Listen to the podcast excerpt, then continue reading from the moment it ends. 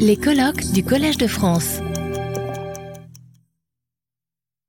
Mesdames, Messieurs, si j'ai l'honneur de participer à cette cérémonie d'hommage à Mireille Delmas-Marty, c'est pour l'avoir connue comme présidente de l'Observatoire Pharos du pluralisme des cultures et des religions de 2012 à 2015, puis présidente d'honneur jusqu'à son dernier souffle. Dès notre création en 2011, nous nous sommes demandé quel devrait être le fondement de notre approche des pays sur lesquels nous braquions notre projecteur. Et je crois pouvoir affirmer que le travail sous la conduite de notre deuxième présidente, Mireille Delmas-Marty, a été totalement déterminant tant il nous a permis de mettre le droit au cœur de notre approche. Notre charte disait déjà à l'époque que notre méthode de travail était fondée sur le croisement des regards, des savoirs et du droit. Elle résonnait en écho direct à l'ouvrage que Mireille avait publié en 2006 sur le pluralisme ordonné. Je cite Ni fusion utopique, ni autonomie illusoire, le pluralisme ordonné, véritable révolution épistémologique, est l'art de dessiner un espace juridique commun par un équilibrage progressif qui préserve la diversité du monde et en accompagne le mouvement, car les forces imaginantes du droit doivent pouvoir, à défaut d'instaurer un ordre immuable, inventer une harmonisation souple, propre à laisser espérer la refondation de valeurs communes. Fin de citation. Ainsi, nous nous étions placés au bénéfice de cette immense chercheuse, évitant le soupçon de vouloir imposer une laïcité à la française. Certes, on est dans un pays, on est porteur de sa culture, mais notre démarche était résolument européenne avec l'ambition de proposer une approche globale des mouvements culturels et religieux, très souvent indissociables, qui résultent de la mondialisation en cours. Je devais succéder à Mireille à la présidence de l'Observatoire, tant lui importait que le pluralisme que nous prônions soit mis en œuvre dans notre manière dans notre pratique associative. Mais Mireille est restée jusqu'au bout une présence active au sein de notre association, une référence, une présidente d'honneur que nous consultions dès lors que nous touchions au cœur de notre projet. J'ai dit jusqu'au bout car Mireille était présente à notre Assemblée générale le 6 octobre 2021, au moment où je rendais à mon tour mon tablier de président. Et bien évidemment, quand elle est arrivée en avance, je lui ai dit ma très grande reconnaissance de l'avoir euh, à mes côtés ce soir-là et nous nous sommes assis pour bavarder dans un coin en attendant que l'Assemblée puisse commencer. Et c'est là que nous allons passer de l'imagination à l'action ou de l'action à l'imagination. Mireille m'interroge, je devrais plutôt dire m'exhorte. Elle me dit, vous n'allez plus rien avoir à faire puisque vous lâchez la présidente de cet observatoire. Vous devriez créer, je vous cite ces paroles textuellement, vous devriez créer pour les migrations l'équivalent du GIEC pour le climat. Peut-être l'a-t-elle dit à certains d'entre vous, et vous n'osez pas le dire. Laissons de côté la question de ma capacité à me lancer à mon âge dans pareille aventure. Nous étions de la même année, ce n'est pas la première fois qu'elle abordait devant moi sa préoccupation pour ce sujet, ou comme elle le disait si bien, le croisement des regards est d'une évidente nécessité. Elle analysait combien il faut sortir du seul débat politique ô combien cette question de l'immigration, des migrations, qui concerne une part considérable et toujours croissante de l'humanité. Les victimes des crises politiques, climatiques, humanitaires, elle voyait combien seule une instance constituée d'experts aussi divers que possible, seraient en mesure de proposer des hypothèses de solutions aux drames humains, des orientations nouvelles aux échanges entre populations, à la recherche d'un monde meilleur. Ce n'était pas pour Mireille, je l'ai dit, une nouvelle, orientation de sa pensée. Les migrations ont toujours fait partie, ont toujours eu une place importante, ça nous a été rappelé plusieurs fois aujourd'hui, de sa réflexion.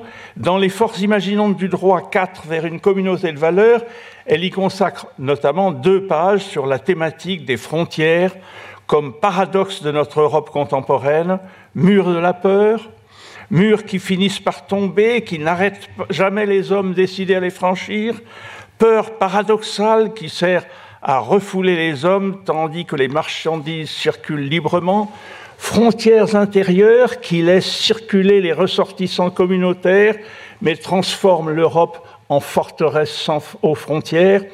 Et elle cite Kofi Annan dans son allocution au Parlement européen, Une Europe fermée serait plus faible, plus pauvre, plus vieille, une Europe ouverte serait plus riche, plus forte, plus jeune. Les migrants sont une partie de la solution et non une partie du problème.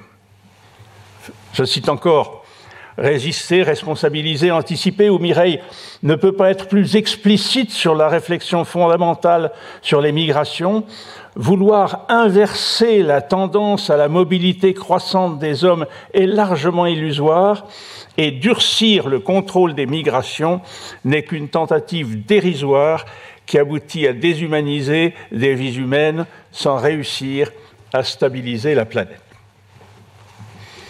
Je suis donc resté avec cette exhortation, interpellation, convaincu que je n'avais pas le droit de l'ignorer, mais que je ne savais pas quoi très bien en faire je me sentais un peu dépourvu devant une telle demande. Et là-dessus m'est parvenue l'invitation à cette journée où il était dit que certains de ses collègues seraient prêts à imaginer ce qui n'existe pas encore, puis de le réaliser dans une perspective prospective et créative, alors là, je me suis dit, tu n'as plus le droit de te taire, voilà l'occasion d'en parler. De quoi s'agit-il en fait? Je ne suis pas naïf, et Mireille ne l'était bien sûr pas. Créer un tel groupe d'experts intercontinental pour les migrations demande une décision intergouvernementale.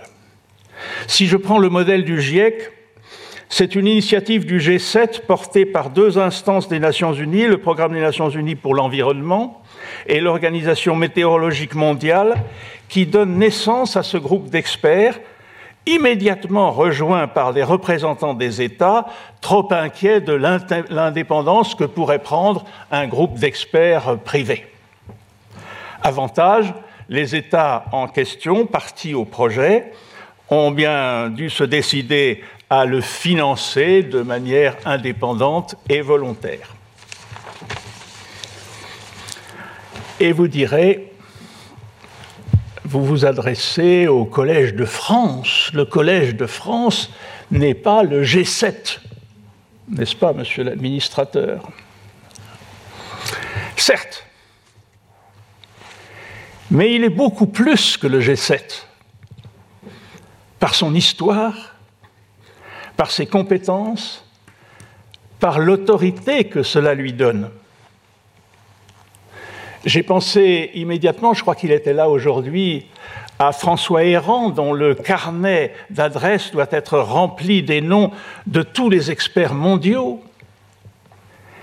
Et j'ai pensé que le Collège de France serait susceptible de leur fixer un jour un rendez-vous initial de demander aux juristes nombreux, j'en ai entendu un grand nombre aujourd'hui, d'en fixer les règles et de demander avec autorité au gouvernement français d'en financer la première étape. Qui sait?